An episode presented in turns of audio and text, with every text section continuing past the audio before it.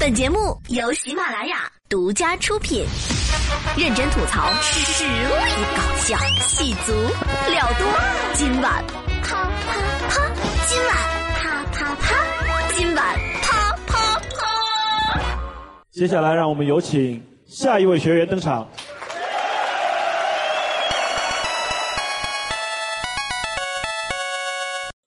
小伙伴，大家好，欢迎收听今晚啪啪啪，收听五分钟，啪啪两小时。我是颜值主播无耻老贼 T 博士，帅到掉渣！住口！我相信每一个参加工作的人呢，都做过一件事，在背后说领导的坏话啊。比如说我，我不但在背后说领导的坏话，还要说他的骚话。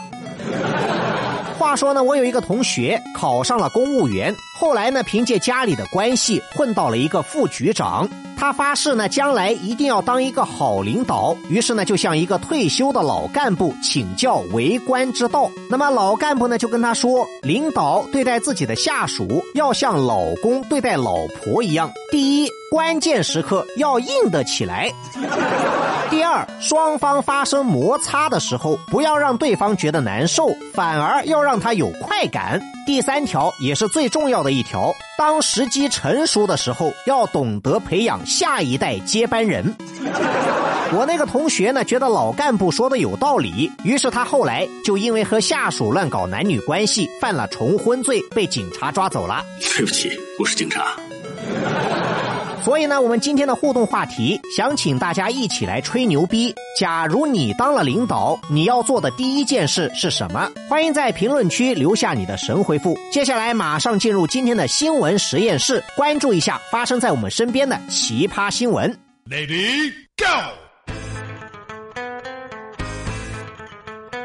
最近呢，网上有一个话题引起了很多人的关注，说二零一八年全中国的结婚率创下过去十年的最低纪录，仅仅只有千分之七点二。也就是说呢，在一万个中国人当中，只有七十二个人想不开。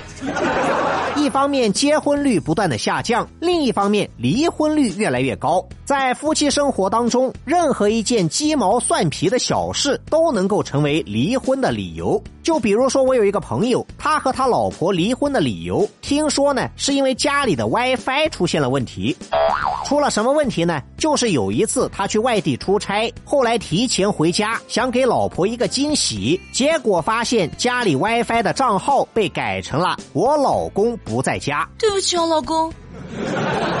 说到出差，最近呢就有这么一条不可思议的新闻。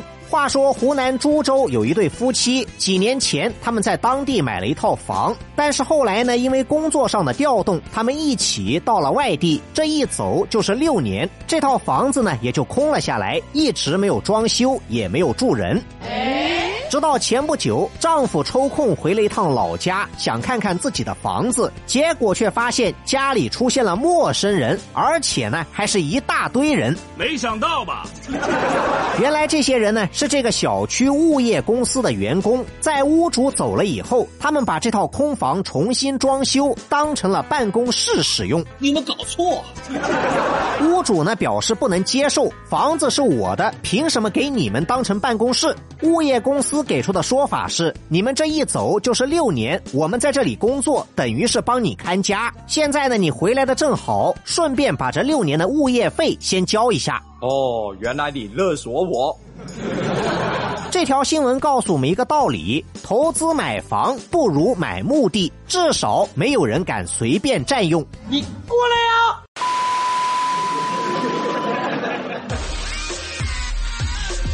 我这个人呢，很喜欢交朋友，但是呢，经常交友不慎。比如说前两天呢，我出门坐公交车，看到有一个同事也在等车，而且当时他的身边呢还带了两个漂亮的妹子，但是都不是他的老婆。各位朋友，这种情况换了是你们，会不会去告密？我觉得 OK。我觉得不行。我本来想假装没看到，但是呢，他非常热情的跟我打招呼，还问了我一个问题：哎呀，天气这么热，你想不想只花两块钱就买到一瓶冰可乐？那么大家都知道，可乐要三块钱一瓶，他就是怕我去告密，以为给我一块钱就可以收买我。那么我只能说，他猜对了。于是呢，他给了我一张十块钱的钞票，对我说：“刚才我在路上捡到十块钱，你去跑腿买四瓶冰可乐回来。”多出来的两块钱你自己补差价，要不你就别喝。你不按套路出牌呀！各位朋友，这种情况换了是你们会怎么做？是不是当场绝交？但是我没有，我就是要教他做人，让他知道江湖险恶。所以呢，我直接拿了钱就跑。你要是敢来追我，我就拨你老婆的电话。我从未见过有如此厚颜无耻之人。说到厚颜无耻，最近呢就有这么一条新闻，连我这个无耻老贼都惊呆了。话说河南郑州有这么一家医院，最近呢制定了一项新的规定，强制要求医院的每一名职工拉五个人头来住院，要是完不成任务，就要扣两百块钱工资。我话讲完，谁赞成谁反对？我反对。这项规定出台了以后，遭到了很多医院职工的反对，大家都觉得这么做不合适。但是医院的领导说：“我不要你觉得怎么样，我要我觉得。那不要误会，我没有针对谁。”于是记者来到这家医院进行调查，采访了一名护士。对方表示呢，确有其事。为了完成这个艰巨的任务，他甚至把自己的爸爸都叫来住院。没那么严重吧？随后呢，记者又去采访了医院的领导，结果呢，遭到了对方的暴力阻止，不但打坏了摄像机，还被限制了人身自由。反正你来都来了，不妨住几天再走。你要干什么啊？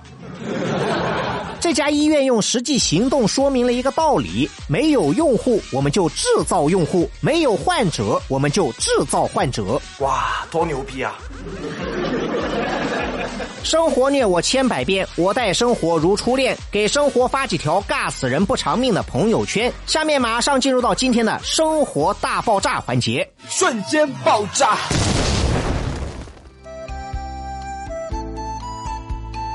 我们这代人读书的时候呢，有两个名字是我们的噩梦，一个叫做小明，一个叫做李华。这两个人呢，一个从来不会做数学题，一个总是求你帮他写作文。最可怕的是，当你走出校园参加工作以后，才发现那个不会做数学题的小明成了你公司的领导。啊，不要误会，我没有针对谁。最近呢，就有这么一档热播的综艺节目，邀请了很多的大明星在国外经营一家中式餐厅。其中某位霸道总裁的表现在网上引起了很大的争议，独断独行，到处甩锅，直男癌属性暴露无遗，要多油腻有多油腻，从人气明星变成了气人明星。哎，怎么样？怎么样？怎么样？打我，笨蛋！网友之所以疯狂吐槽这位霸道总裁，学他的口气说话，原因很简单，在他的身上，大家多多少少可以找到一些自己单位领导的影子，甚至可以说，有些人曾经就被这种讨厌的领导伤害过，留下了难以愈合的心理创伤。其实呢，这并不是什么可笑的事。这档综艺节目反映出了一种在职场上司空见惯的不合理现象，我们可以把它叫做职场霸凌。说到职场霸凌，大家第一时间呢就会联想到校园霸凌，而所谓的职场霸凌是校园霸凌的升级版，场所从学校来到了社会，施暴者也从老师和同学变成了领导和同事。由于施暴者社会地位和社会阅历的提高，他们变得更加难以对付，施暴的手段也是防不胜防。如果说校园霸凌最多只是摧残一个人的肉体和意志，那么职场霸凌可以直接摧毁一个人谋生的能力，从经济上制裁你，杀人不见血。我记得上个月呢，有这么一条新闻，说韩国颁布了一项新的法律，叫做《职场霸凌禁止法》。喜欢看韩剧的朋友呢，都知道职场霸凌在韩国是一个非常严重的社会问题，因为韩国的上下级关系非常的鲜明，上级对下级有绝对的权威性，所以职场霸凌呢也是层出不穷。在这里呢，给大家举一个例子，说韩国有一个公司的董事长在大庭广众之下殴打员工，导致这名员工留下了巨大的心理创伤，一个人躲在一座无人岛上独自生活了三年，直到打人的董事长被警察逮捕之后，他才愿意回到韩国出庭作证。那么，根据韩国有关部门的调查，超过百分之六十的上班族都遭受过不同程度的职场霸凌。这项新的法律规定，用人单位在超出工作范围以外给员工施加压力，造成员工的身心受到伤害，都属于职场霸凌行为。比如说，有人逼你帮领导拿快递、叫外卖、陪领导喝酒，在公司年会上表演节目，只要你不同意，这些都是违法行为。一旦被认定是职场霸凌，那么施暴者就会被处以三年以下有期徒刑，或者是十七点五万元人民币以下的罚金。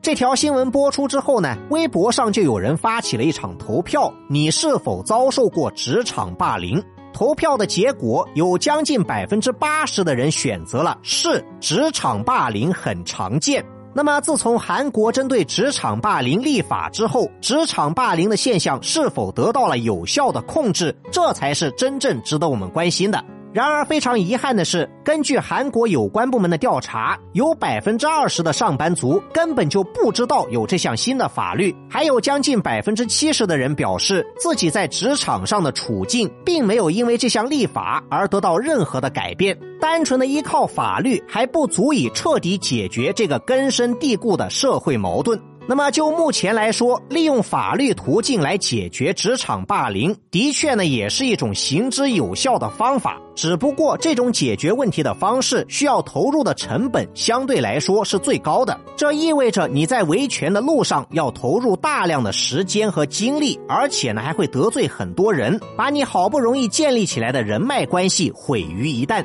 正是由于这种患得患失的心态，使得大多数人选择了低头和妥协。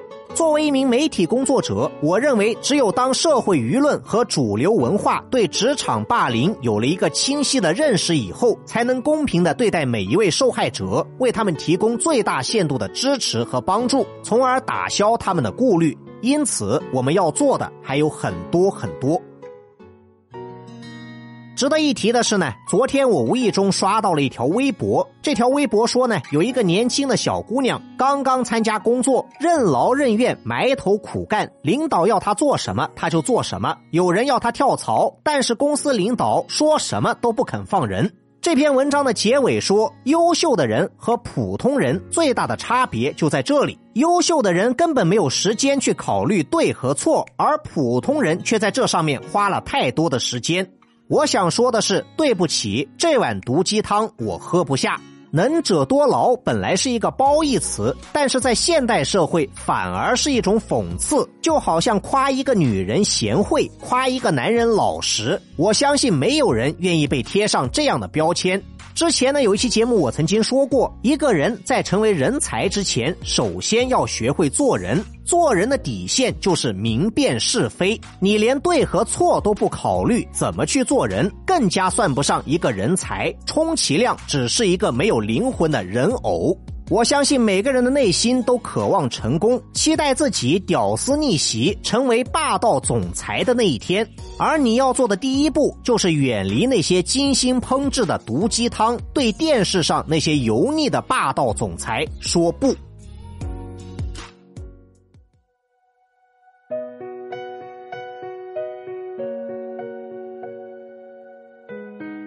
节目的最后，也不要忘记今天的互动话题。假如你当上了领导，你要做的第一件事是什么？欢迎在评论区留下你的神回复。今天的节目就到这里，下周我们继续啪啪啪。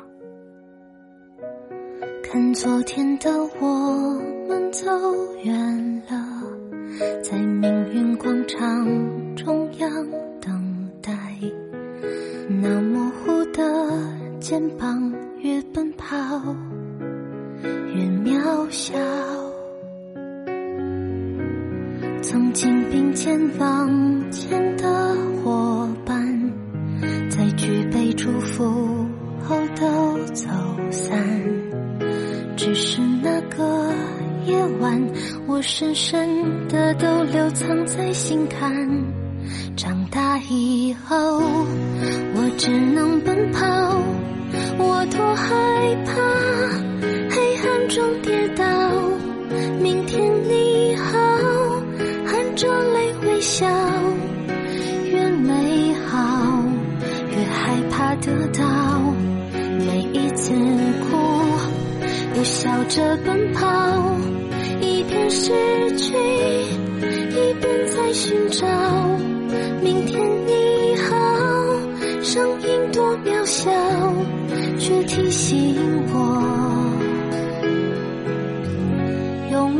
是什么。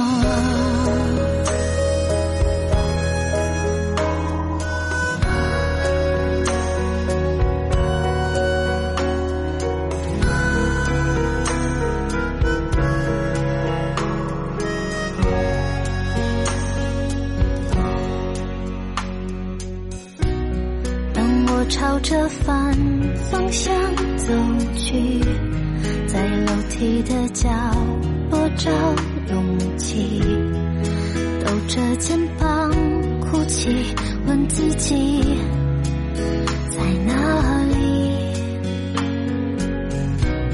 曾经并肩往前的伙伴，沉默着懂得我的委屈。时间它总说谎，我从不曾失去那些肩膀。长大以后，我只能奔跑，我多害怕黑暗中跌倒。明天你好，含着泪微笑，越美好越害怕得到。每一次哭。又笑着奔跑，一边失去，一边在寻找。